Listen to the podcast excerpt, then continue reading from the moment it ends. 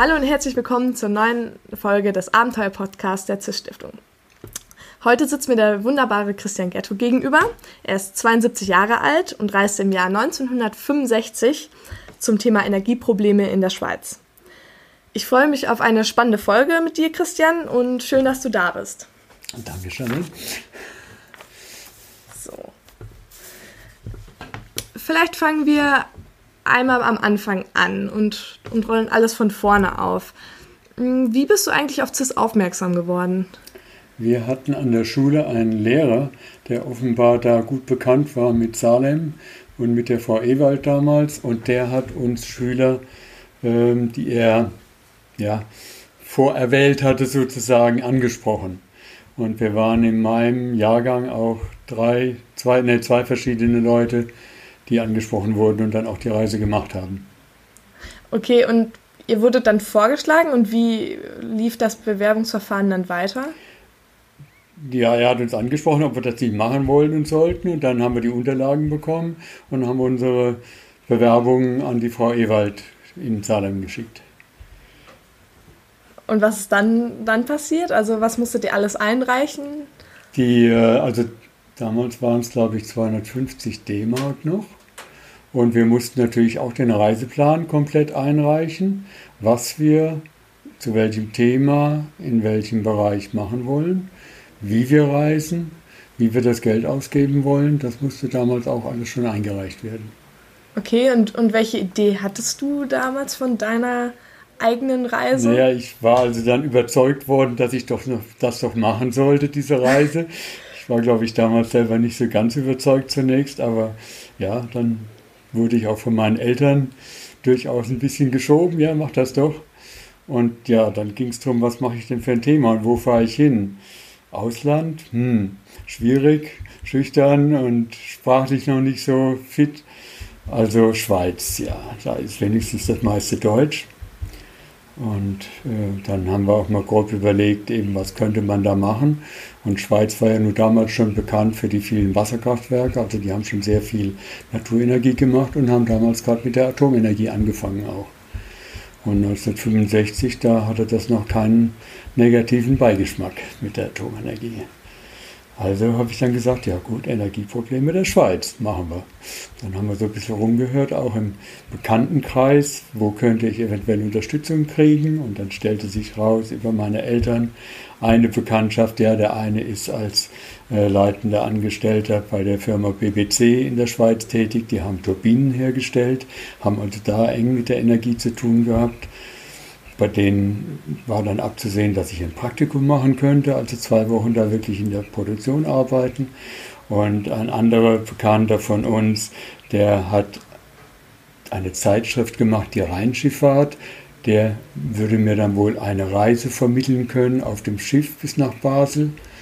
Von wo aus bist du dann? Also ich war in Heidelberg zu Hause und das ja. gestartet bin ich dann von Ludwigshafen. Also da auf derselben Höhe, aber dann über im, im Rhein schon direkt.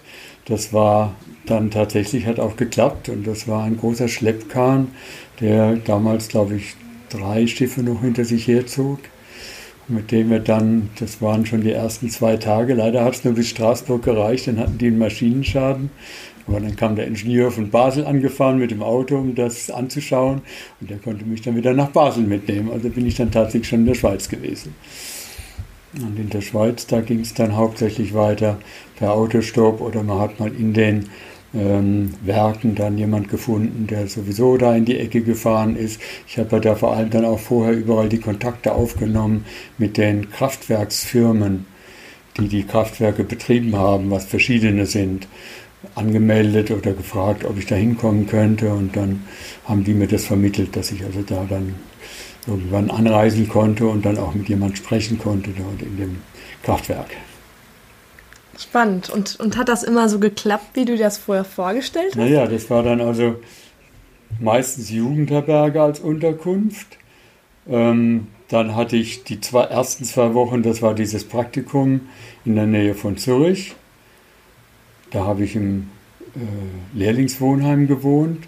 Das war auch ganz spannend, denn das war für mich eine neue Erfahrung. Das waren hauptsächlich Italiener und Spanier, mit denen ich da zusammen auch dann gewohnt habe. Und ja, das war für mich als deutscher Schüler doch eine recht neue Erfahrung. Mit den Gastarbeitern hatten wir damals auch noch nicht so viele Kontakte in Deutschland. Und äh, dann von da aus ging dann die Reise schon los und dann in dem ersten Kraftwerk, da hat mich zum Beispiel der Kraftwerksleiter nach Hause eingeladen, da konnte ich bei dem im Gästezimmerchen wohnen, auf einem anderen Kraftwerk, das war an so einem Stausee, ich glaube am Grimselpass damals oben, da gab es eine Bauarbeiterhütte, wo die Leute vom Kraftwerk sagten, ja, da ist zurzeit niemand, da kannst du übernachten. Da habe ich dann eine ziemlich einsame Nacht und etwas unangenehme Nacht verbracht. Abschließen konnte ich nicht, die Tür war offen und draußen hat zum Teil der Wind äh, gestürmt dann in der Nacht und ich war da also Mutterseelen alleine. Aber auch das überstanden. Und dann im, ähm, am Genfersee, da gab es wieder äh, Bekannte von meinen Eltern, bei denen ich zwei Nächte übernachten konnte. Von da aus habe ich wiederum eine Firma in Wewe besucht. Also es ergab sich immer irgendwie eine Möglichkeit, mal Jugendherberge und dann eben auch mal eine private Übernachtung und äh, interessante Sachen auch bei den Automitfahrten.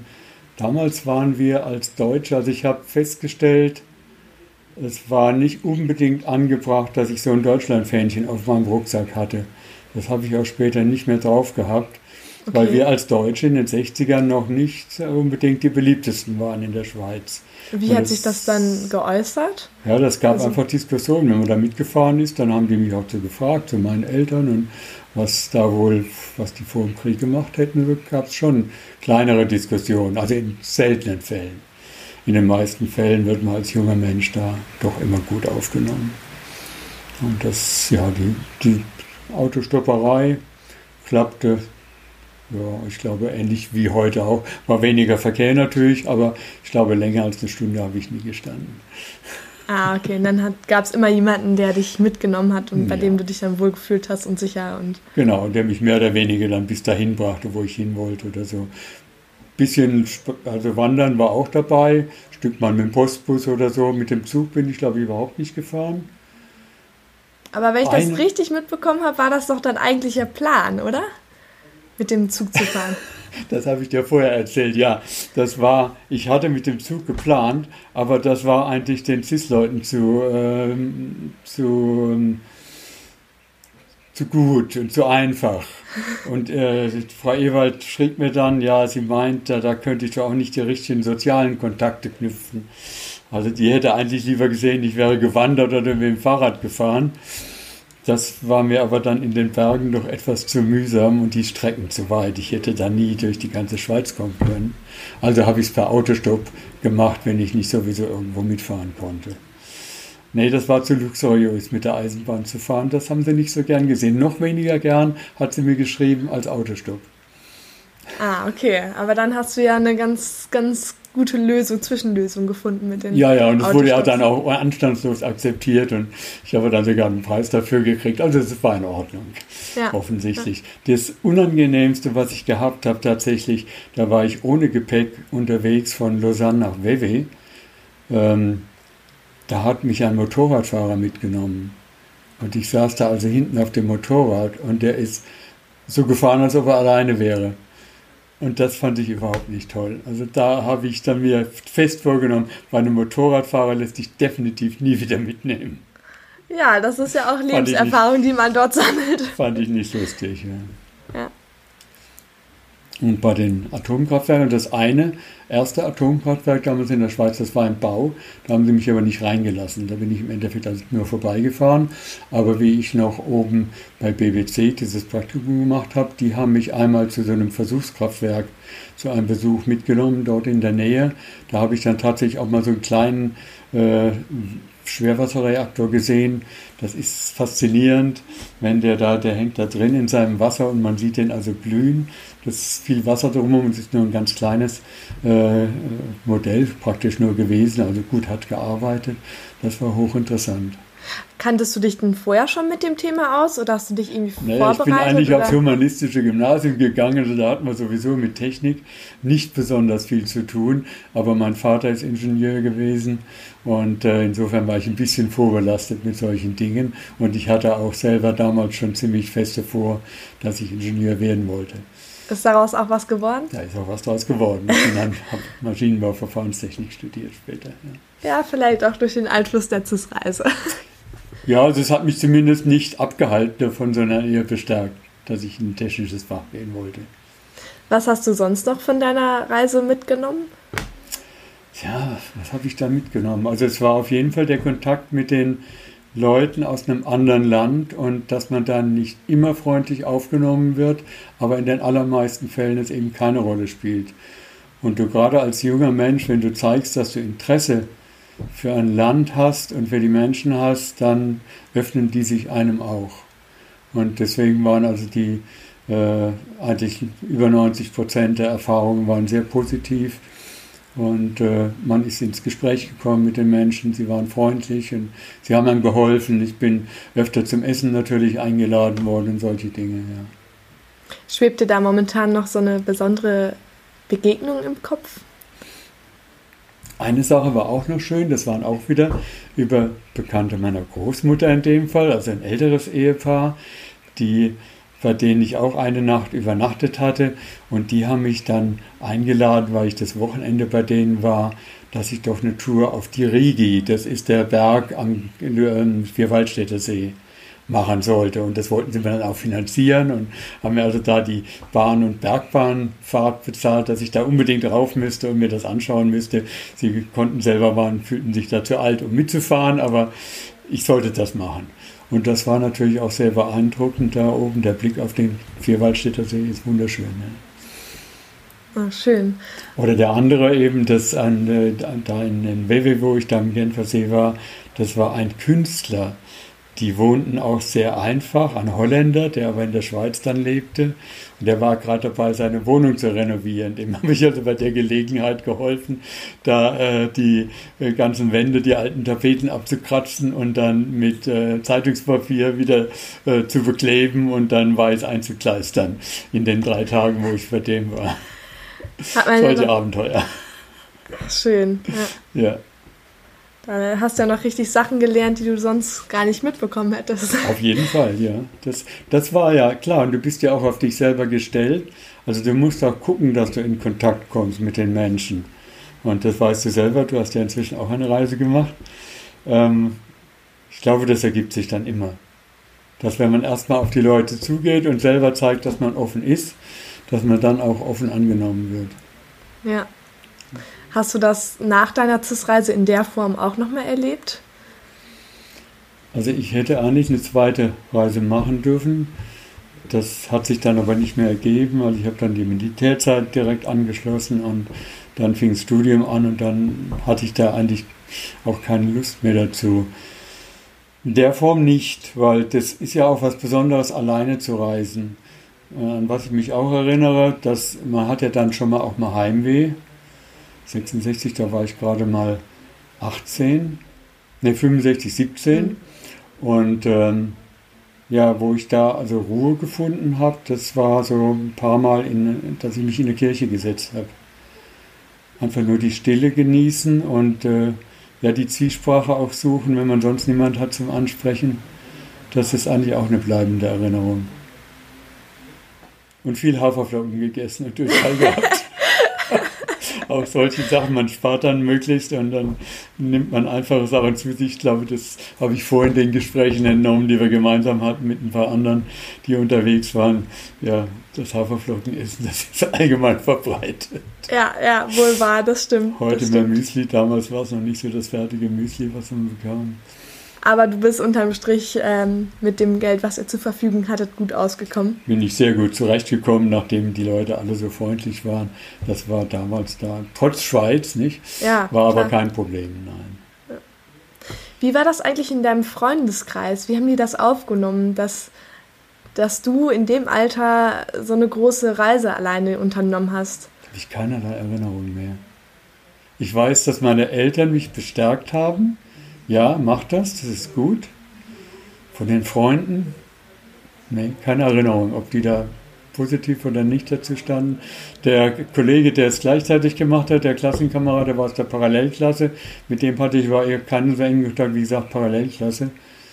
Und mit dem war es dann nett, wie ich mich nach was 50 Jahren wieder getroffen habe. Auch in Verbindung Und der mich mit dann CIS? wieder zu CIS gebracht hat. Ah, ja, schön. Und was hast du jetzt noch mit Sitz zu tun? Erklär. Ja, also der, der, dieser Freund, der hatte wohl den Kontakt gehalten. Der hat auch eine zweite Reise gemacht damals und wusste, dass das immer noch weitergeführt wurde in Salem. Und dem habe ich bei einem Klassentreffen, bei einem Abiturstreffen wieder getroffen und er erzählte mir davon. Sag Mensch, das interessiert mich auch, da möchte ich dazu. Und ich wohne auch nicht so weit weg. Und dann hat er mich dann mitgenommen zum, zu dem CIS-Treffen, ich glaube 2018 war das oder 17. Und dann war ich das erste Mal dabei und war total begeistert, all diese jungen Menschen da zu treffen, die mit Begeisterung sich entweder auf die Reise vorbereitet haben oder von der Reise zurückkamen und voller Erlebnisse waren. Und fand ich total toll, weil meine eigenen Kinder sind schon wieder 20 Jahre älter und der Kontakt zu den jungen Menschen, ja, das ist, finde ich großartig für jemand in meinem Alter. Mag ich sehr gern. Ja, wahr. Auch jetzt, wo wir die alten Arbeiten aufbereiten, wo wir, wir sitzen ja nur gerade zusammen und versuchen, die ganz alten Arbeiten zu digitalisieren und Genau, vielleicht können wir darüber nachher nochmal kurz sprechen. Ja, jetzt, ne? jetzt sind wir hier mit ein paar Leuten ähm, im Schloss Salem zurzeit und ähm, versuchen, das ganze Archiv mal auf den Kopf zu stellen und haben das sind inzwischen auch schon ein gutes Stück vor allem weitergekommen. wieder auf die Beine zu stellen. dann, Genau, ne? genau. Also das heißt, wir haben jetzt die Arbeiten nochmal nach Jahrgang sortiert, die wirklich archiviert, in eine Datenbank eingepflegt. Ähm, jetzt versuchen wir die noch alle zu scannen und ähm, sind dabei auch ein paar skurrile oder schöne oder tolle oder außergewöhnliche Arbeiten ähm, in die Hände gekommen. Ja, da sind also jetzt wirklich großartige Sachen dabei. Unglaublich, in welchem Umfang manche sich da die Mühe gemacht haben und Arbeiten abgeliefert haben, auch künstlerisch äh, sehr gut, äh, wo wir jetzt eben auch gemerkt haben, es ist sicher toll, wenn wir die Leute wieder auftreiben können, die das damals gemacht haben, die wahrscheinlich alles abgegeben haben, was sie jeweils, jeweils da angefertigt haben, weil man da ja noch nicht äh, digitalisiert konnte oder digitalisiert hat. Und wenn wir die jetzt ansprechen können und denen erzählen, wir haben eure Arbeiten, die könnt ihr praktisch jetzt digital wieder haben, dann haben die sicher eine Riesenfreude dran, denn ich habe selber erlebt, wie ich meinen Kindern dann die Arbeit, ich habe sie in doppelter Form gehabt, weil ich habe von allem damals Kohlepapierdurchschläge gemacht, wie das halt noch so übel war, üblich war. Ich habe es mit der Schreibmaschine geschrieben und äh, die haben mit Sicherheit Riesenfreude, wenn sie die in die Hände kriegen. Ja, das glaube ich auch. Ich meine, zumal das heute ja eher üblich ist, dass, dass man das auch in digitaler Form abgibt, also selbst auch nochmal eine Kopie auf dem Laptop hat. Und ähm, Ja. ich glaube, wenn ich vor so vielen Jahren gereist wäre, dann würde ich das auch als echt schönes Gefühl empfinden, dann wieder mein Reisetagebuch in der Hand zu halten und das, das Ganze nochmal wieder zu erleben. Das sind solche großartigen Beispiele eben, die die Zeit widerspiegeln, in der das gemacht worden ist, wo doch vieles noch anders war. Äh, angefangen, von, weil zum Beispiel da, wenn man die Abrechnungen anschaut, die mussten alle noch umrechnen. Heute reisen wir in Europa doch da viel einfacher. Äh, auch die Art, wie sie gereist sind, wie sie sprachlich zurechtgekommen sind, das ist also toll anzuschauen und zu hören. Zum Teil, es gibt ja auch Hörbeispiele auf Musikkassetten noch, dass die Leute Sachen aufgenommen haben und was sie da mitgebracht haben.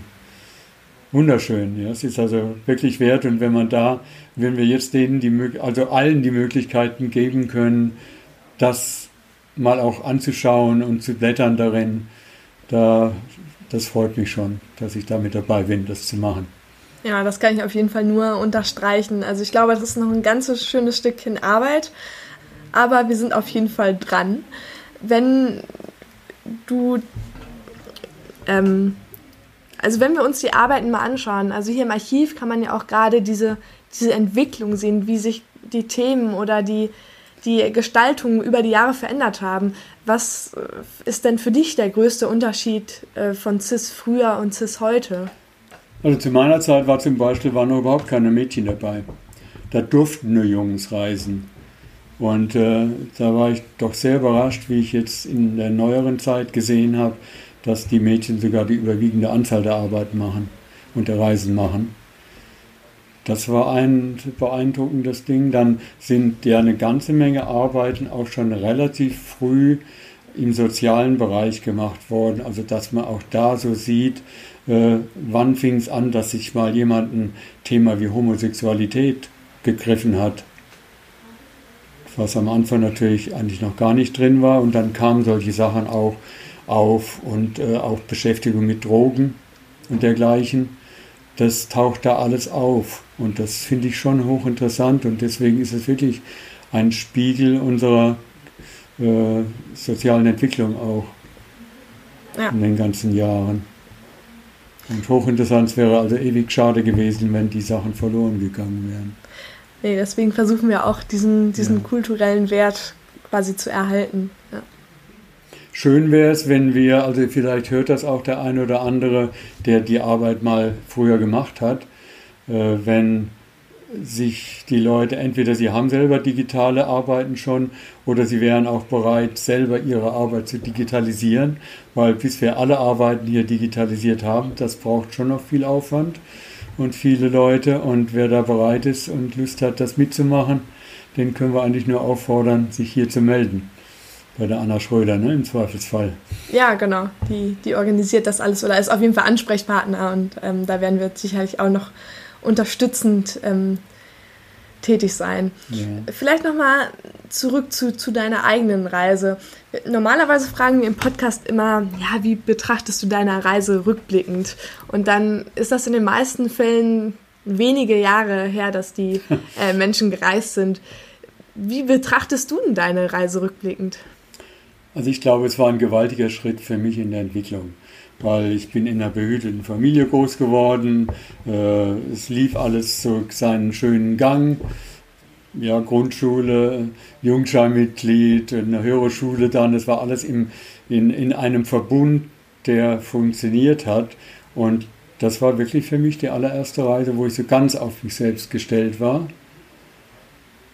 Ganz alleine unterwegs war. Und ich denke, dass das für die Persönlichkeitsbildung und für das Stärkung des Selbstbewusstseins, zu sehen, dass man sowas schafft, fertig, also fertig bringen kann und durchstehen kann und äh, sich auch in schwierigen Situationen dann ja behauptet. Denn manchmal, da war es schon blöd, dann stehst du da ewig rum und wirst nicht mitgenommen und dann weißt du nicht, was wird und plötzlich schlägt auch das Wetter vielleicht um oder diese eine ganz einsame Nacht. Das waren alles doch prägende neue Ereignisse und ich denke, es hat mir geholfen für später, dass ich da etwas selbstbewusster auch meinen weiteren Lebensweg ge gemeistert habe. ja. Gab es irgendwas Skurriles auf der Reise bei dir? Kann ich mich jetzt nicht daran erinnern, so richtig skurril. Nee, das eigentlich nicht. Es war relativ normal. Ich meine, gut, äh, es war ja auch kein, also es gibt ja viel interessantere und tollere Reisen eigentlich. Wenn ich so sehe jetzt im Nachhinein, was da alles passiert ist, ich habe mir es vergleichsweise einfach gemacht nah und äh, sprachmäßig äh, kein großes Problem. Mentalitätsmäßig sind uns die Schweizer ja auch relativ nah, selbst wenn ich dann in dem französischen Teil dort gereist bin. Aber ist auch kein Problem. Die meisten können einigermaßen Deutsch oder ein bisschen Englisch und so. Also von daher war es noch nicht die Herausforderung, die ich bei manchen anderen bewundernd gesehen habe. Ja, ach, du musst das gar nicht so klein reden. Also, als ich in deine Arbeit geblickt habe, das ist mir auch ganz. Ähm, also da, da sieht man auch, dass da Arbeit hintersteckt und dass da, ja. dass da einfach viel, viel Mühe reingesteckt wird. Und ähm, also von daher würde ich das gar nicht so kleinreden an deiner Stelle. Also war sicher auch die erste Arbeit in der Form, in dem Umfang, die ich gemacht habe. Wir haben ja in der Schule noch keine Studienarbeiten oder sowas gemacht. Da war Aufsatz von ein paar Seiten eigentlich das Maximum, was man da mal abliefern musste. Und äh, bei uns gab es auch noch nichts, dass man da Präsentationen machen musste oder Ergebnisse von Arbeiten präsentieren musste. Also insofern war auch das natürlich eine neue Erfahrung, hat mir dann vielleicht sogar zum Studium schon ein bisschen geholfen, weil da war natürlich dann auch Studienarbeit sowas gefordert. Ne? Hast du deinen Bericht nach der Reise direkt geschrieben oder hast du das erstmal versucht, ein bisschen zu sortieren, physisch und ja, Fotos ich habe sicher Kopf? sortiert. Ich habe auch einiges an Prospekten und Heftchen und so mhm. mitgebracht, was ich damit rein verarbeiten wollte. Und ich habe auch, ich habe dann später nochmal die Korrespondenz mit der Frau Ewald gelesen. Ich habe meine Arbeit wohl auch etwas verspätet abgegeben und mich schwer dafür entschuldigt, wurde aber trotzdem akzeptiert. Und insofern, äh, ja, ja, das kostet dann schon auch nochmal Zeit und Aufwand, klar. Und bis du dann die Seiten hast und auf der Schreibmaschine geschrieben hast, da war ich ja auch noch nicht geübt. Nicht so wie ihr heute da mit euren Laptops, da seid ihr ja ziemlich gut zu Weg und schnell. Das dauerte alles etwas. Aber ich habe eben alles mit Durchschlag geschrieben und wenn du dann mal Korrekturen hast, dann musst du dann natürlich mit dem, mit dem weißen, was haben wir noch damals, Tipex, also flüssig gehabt natürlich, da gab es auch noch nicht die Streifen. Ah, das war schon mühsam. Und ich sehe die vielen Fehler in meinem Durchschlag, in meinem eigenen, weil da siehst du ja die Fehler, ne? da wird der, der den Durchschlag korrigierst du ja nicht. ja, aber so, so ändert sich das von Zeit zu Zeit. Ja, das ist klar. Das ist ja auch eine spannende Entwicklung eben zu sehen heute. Äh, ich sehe es jetzt bei euch. Ihr habt alle euren Laptop natürlich dabei. Ich habe ihn auch und, und äh, wieder oder noch. Oder, ähm, aber ja, das sind schon Änderungen, die auch aus diesen Arbeiten hervorgehen. Wobei es da auch wieder spannend zu beobachten ist über die Jahre hinweg. Ähm, bei uns in den 50er, 60ern, da war alles noch vergleichsweise ja gut, viel handschriftlich, aber die ersten Arbeiten dann auch mit der Maschine geschrieben. Und dann kommen die ersten, die so offensichtlich schon digital gemacht worden sind und andere noch komplett von Hand. Gibt es ja auch noch, auch von den relativ neueren Arbeiten. Ja, das auch ist sehr das ist beeindruckend, ja. ja. Auf jeden Fall. Was hast du eigentlich bei deinem Thema genauer herausgefunden? Ja, dass also die Abhängigkeit damals von der Wasserkraft schon sehr groß war, dass man aber sich umgeschaut hat und überlegt hat, wie kann man jetzt die höheren Anforderungen erfüllen. Und da war Dampfkraftwerk, war das eine, mhm. die dann wohl mit Öl, glaube ich, liefen. Da gab es auch das erste am Genfer See unten, kam aber auch gerade erst auf.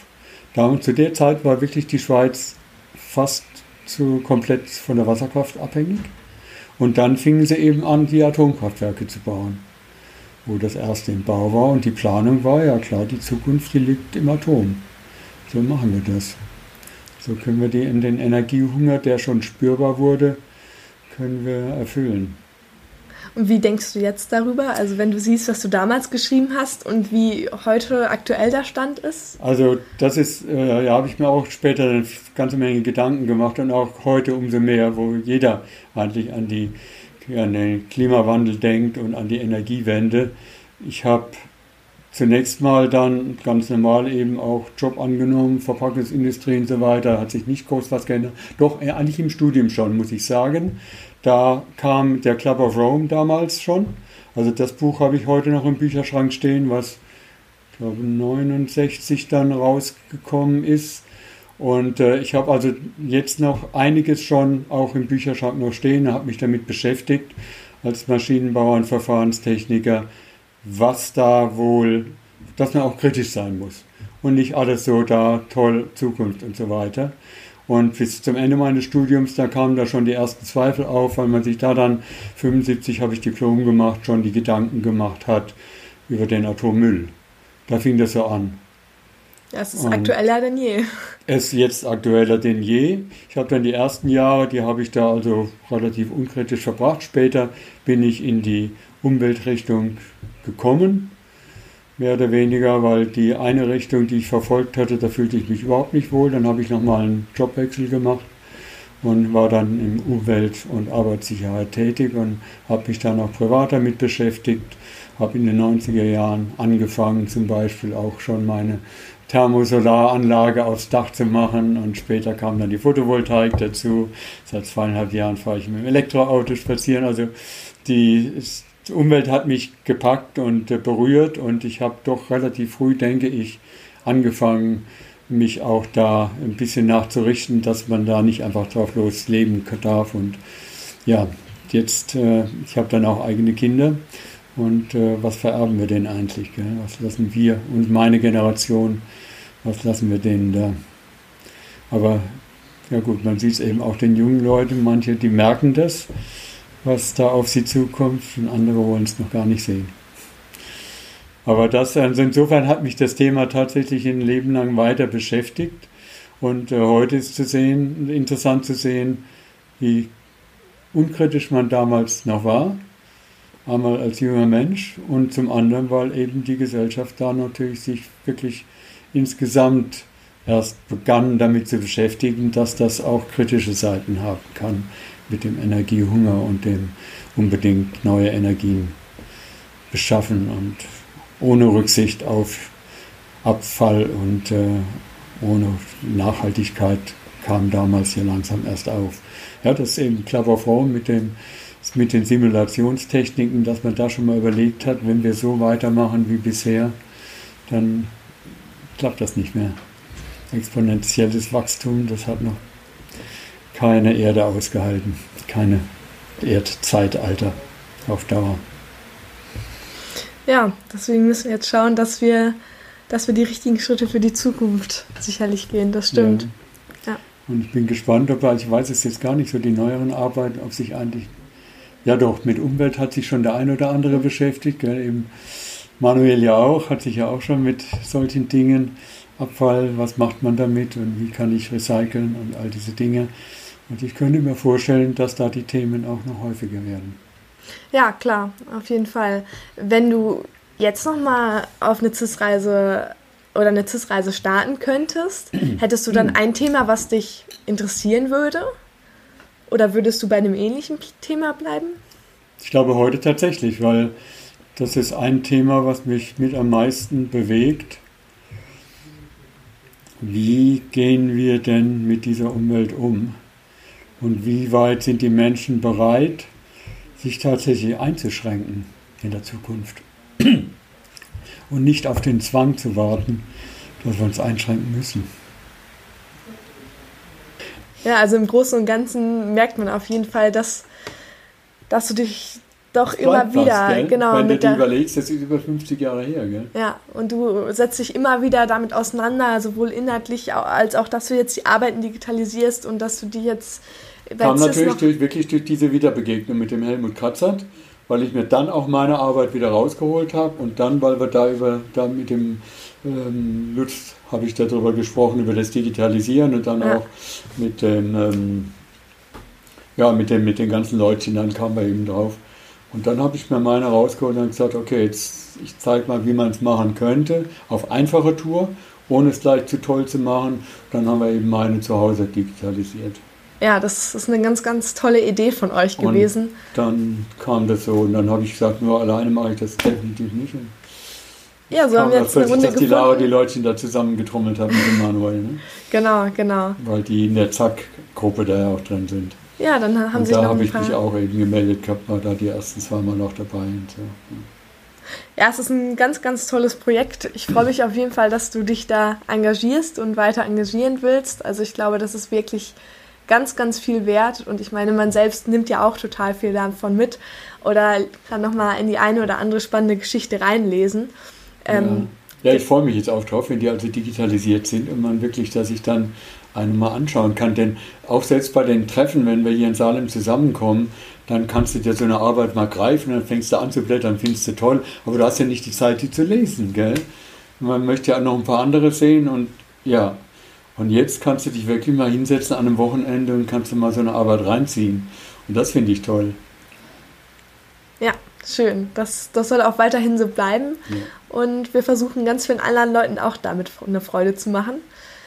Genau, an der Stelle würde ich sagen, bedanke ich mich, dass du dir ähm, einmal so viel Zeit nimmst, um hier die ganzen Arbeiten zu digitalisieren, aber auch, dass du ähm, dir die Zeit genommen hast, mit mir den Podcast hier zu machen und von deiner Reise zu berichten. Ganz, ganz vielen herzlichen Dank dafür, Christian. Ja, ich danke euch, also dass ihr das überhaupt macht, dass ihr euch da selber so für begeistert, dass ihr das jetzt auch weitermacht und äh, ja, und möglichst lange dabei bleibt. Und eventuell dann vor allem auch im Alter als Rentner kommt man dann, ja, hat man wieder ein bisschen mehr Zeit und dann freut man sich ganz besonders, wenn man plötzlich sieht, ach ja, da war doch mal was in meinem Leben, das war eigentlich auch schon sehr sinnvoll.